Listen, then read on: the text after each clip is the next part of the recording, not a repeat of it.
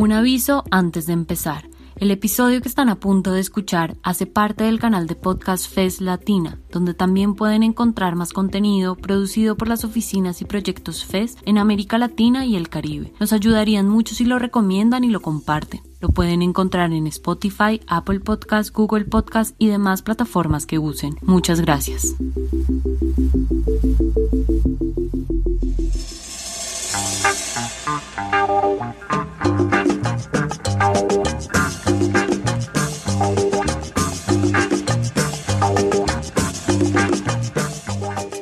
cambia, pero el periodismo se sigue pareciendo demasiado a sí mismo. Estricto, convencido de las 5 Ws y las pirámides invertidas, aterrorizado de pensarse fuera de sí mismo. Persistimos en el entrecomillado, el dato duro, los en vivos, los hechos incontrovertibles, mientras nuestros lectores, nuestros espectadores, han comenzado a buscar nuevas formas de leer el mundo.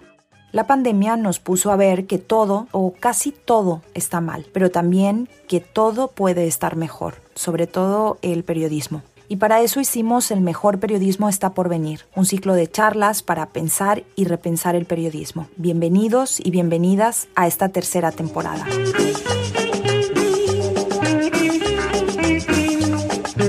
Yo soy Patti Godoy, soy periodista y documentalista especializada en narrativas transmedia, multiplataforma e interactivas, y les hablo desde México. Estoy encantada de ser la moderadora de este tercer ciclo de diálogos provocadores y optimistas alrededor del futuro del periodismo, en el que hablaremos con cuatro mujeres periodistas a las que admiramos. Y las admiramos porque se han tomado la tarea de pensar y de ejercer este oficio con perspectiva de género, pero sobre todo con mucha generosidad. Les propusimos pensar sobre hacia dónde creen que evoluciona el periodismo. Las respuestas fueron múltiples, diversas, pero algo sí quedó muy claro. Sean cuales sean esos nuevos caminos, el futuro del periodismo será feminista o no será.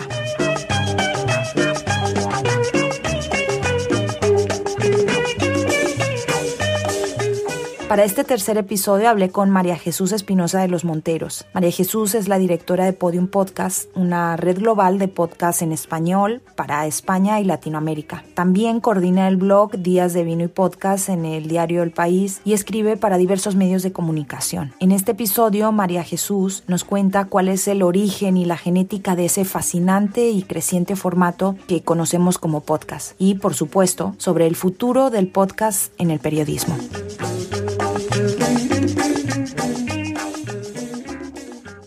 Para empezar, quisiera decir que hay una coincidencia argumental entre estas charlas y Podium Podcast. Nosotras decimos que el mejor periodismo está por venir y en Podium su eslogan dice que lo mejor está por escuchar. Quisiera que empezáramos por ahí, por esa apuesta por el futuro. María Jesús, ¿crees que el podcast en el futuro tendrá un papel mucho más relevante del que ya tiene actualmente? Yo creo que sin duda ya, ya lo tiene, ¿no? Lo vemos sobre todo, lo estamos viendo incluso en las, en las últimas semanas, sobre todo en, en Estados Unidos, con apuestas tan, yo diría, tan radicales en el mejor de los sentidos como las que está haciendo, por ejemplo, el, el New York Times. Pero creo que sin duda el, el reto que tenemos todavía está en el, en el mundo en español, ¿no? Creo que nos une una lengua maravillosa, que somos eh, muchísimos los potenciales eh, oyentes y creadores de podcast y creo, bueno, a pesar de que, de que este auge del podcasting, como decías, está presente en múltiples sectores que van desde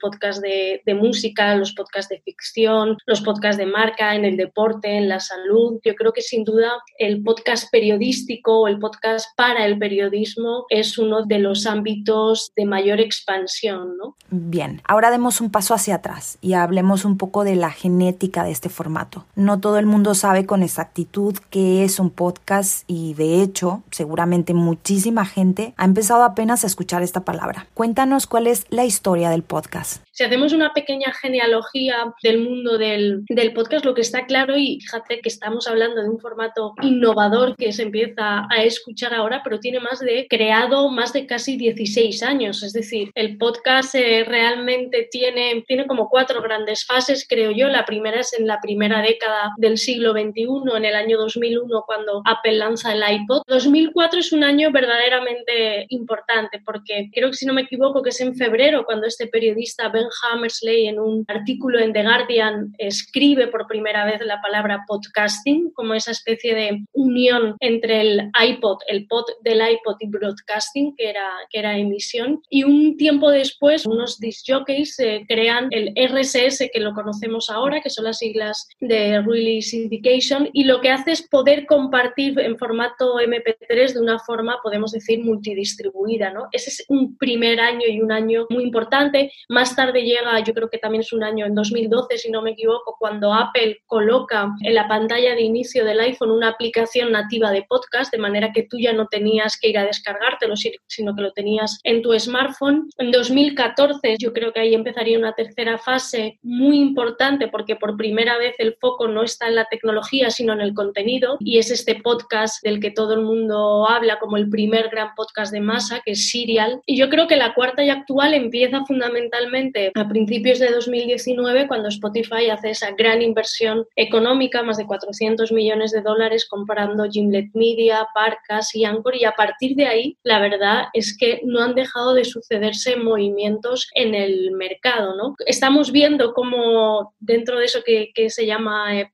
capitalismo de plataformas, ¿no? Está entrando también en el, en el mundo del audio y yo creo que va a ser muy interesante ver cómo el periodismo, todos los ámbitos periodísticos, desde la radio, pero también, por ejemplo, los, los diarios, van a empezar a acercarse al mundo del, del audio.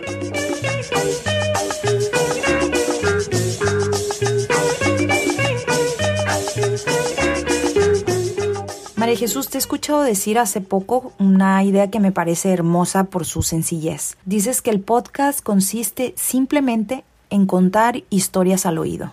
Bueno, yo siempre digo además que, realmente este formato tan súper innovador no está inventando nada que la radio, por ejemplo, no hiciera en, sus orígenes. Yo creo que los podcasts en todas sus vertientes y también por esa naturaleza, diría yo, casi omnívora que tiene, ¿no? De, zamparse todos los, los géneros y deglutirlos de alguna manera para después ofrecerlos con una narrativa muy específica, yo creo que ese valor que tienen los podcasts es muy importante y además en el el mundo del periodismo específicamente porque recuperamos esos formatos de largo aliento que estaban en los inicios del periodismo en formato escrito, pero ahora lo hacemos a través del audio. A todo esto, además, hablamos de, de una sociedad como la nuestra, multitarea, en la que estamos constantemente haciendo un montón de cosas, pues esa posibilidad de consumir historias solo al oído, teniendo las manos y, la mirada libre, eh, sin tener una pantalla delante, pues me parece que es un formato en este sentido imbatible, claro.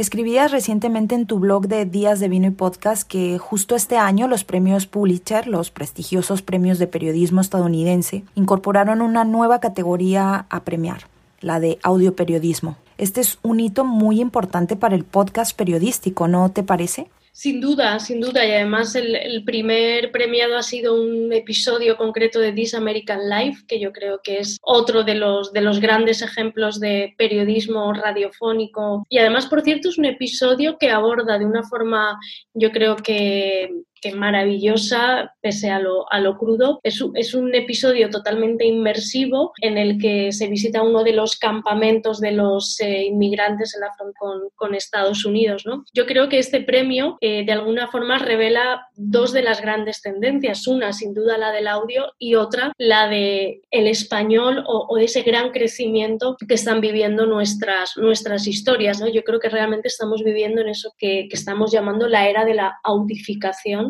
y ahí claramente el periodismo tiene todo, todo por contar.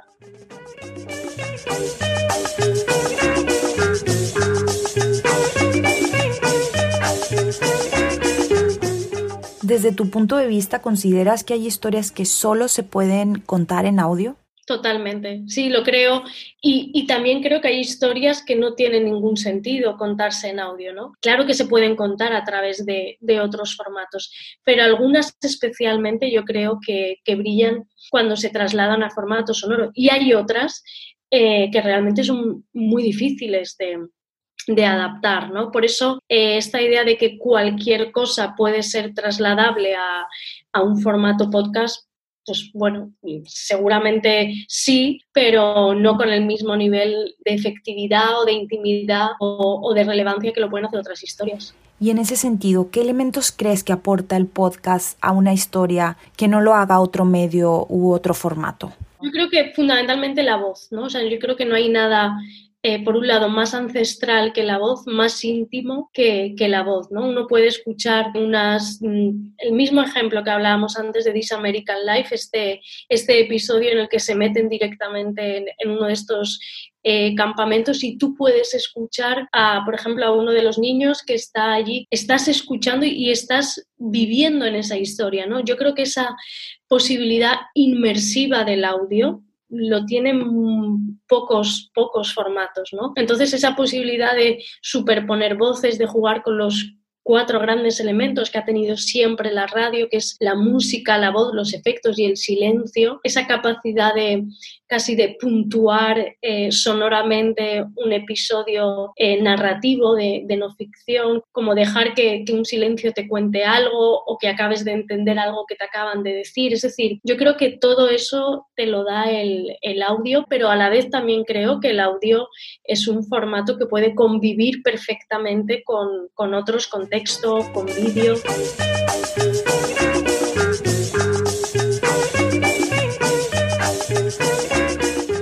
Centrémonos en el mundo de habla hispana. ¿Cómo ves el panorama del podcast en España y en Latinoamérica? Bueno, yo creo que estamos en, un momento estupendo. De hecho, hay un estudio de hace, eh, yo creo que unas, unos días apenas de Art 99 que decía que por primera vez en, la, breve historia del, del, podcasting, entre abril y junio de este año, los podcasts que estaban en un idioma diferente al inglés habían superado a los podcasts en inglés. Eran muy pequeños, creo que era un 50, algo y un 49. Y entre esos idiomas diferentes al inglés, el español era con diferencia el que más crecía y lo hacía sobre todo en este, en este 2020. Yo creo que estamos en un momento fascinante para contar nuestras propias historias y las historias de una región que yo creo que es inmensa con multitud de acentos y para mí esa es una de las, de las grandes claves que hemos de, encontrar, ¿no? de perder un poco, yo creo que ese miedo que ha existido siempre a juntar acentos o a escuchar algunos podcasts en, en, un acento que no,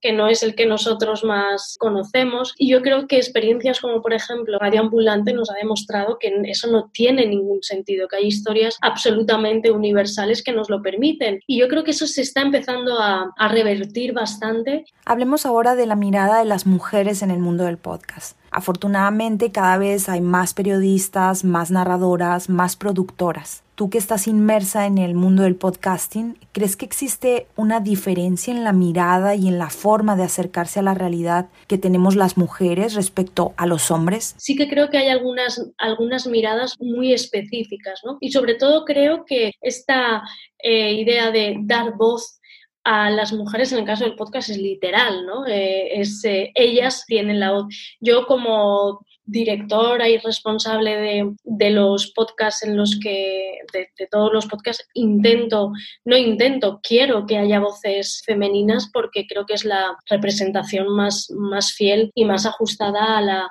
a la sociedad en la, que, en la que vivimos. Eso por la parte más de producción y periodística, pero si nos, nos ponemos a mirar quiénes son las gestoras o directoras o, productoras ejecutivas de las principales marcas de podcast en el mundo, pues fijaos hemos hablado de Radio Ambulante, Carolina Guerrero, que es la CEO, Martina Castro en Adonde Media. Tenemos, a, por ejemplo, a Catalina May, que es una podcaster chilena fabulosa, que tiene un podcast que se llama Las Raras. Entonces, yo creo que, realmente hay una gran cantera, no solo de periodistas, sino también de, de gestoras. Por último, María Jesús, ¿no crees que es prudente hacer también una autocrítica del podcast? ¿Qué crees que le falta? ¿Cuál es la perspectiva respecto a los retos y desafíos que enfrenta este formato que claramente está en expansión? Yo creo que, sin duda donde más camino queda por recorrer es en, la tecnología del audio, ¿no? Es decir, en hacer que los podcasts sean perfectamente medibles y rastreables, tanto si se consumen en, en streaming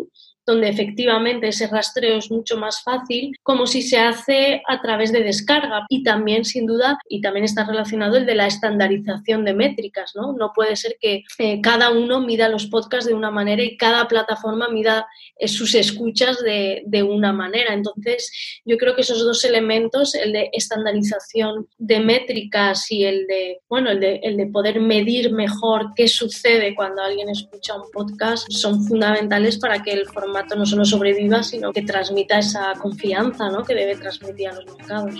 Muchísimas gracias María Jesús por esta charla y gracias también por esa voluntad pedagógica que tienes respecto a este mundo del podcasting. Nos queda clarísimo que se están haciendo cosas muy interesantes de formas diversas y que este es un formato que tiene mucho, mucho camino por recorrer. Es decir, que el mejor periodismo en podcast también está por venir.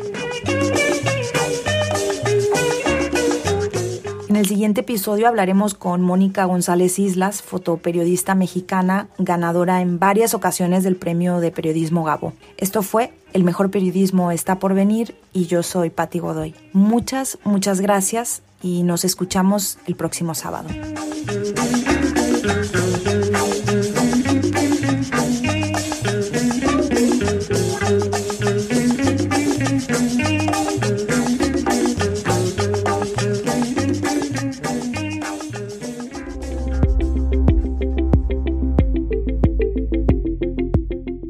Muchas gracias por llegar hasta el final. Si les gustó, nos ayudaría que lo compartan. Recuerden que este episodio hace parte del canal de podcast FES Latina, donde también pueden encontrar más contenido producido por las oficinas y proyectos FES en América Latina y el Caribe. Nos pueden encontrar en Spotify, Apple Podcast, Google Podcast y demás plataformas que use. Les esperamos en un próximo episodio.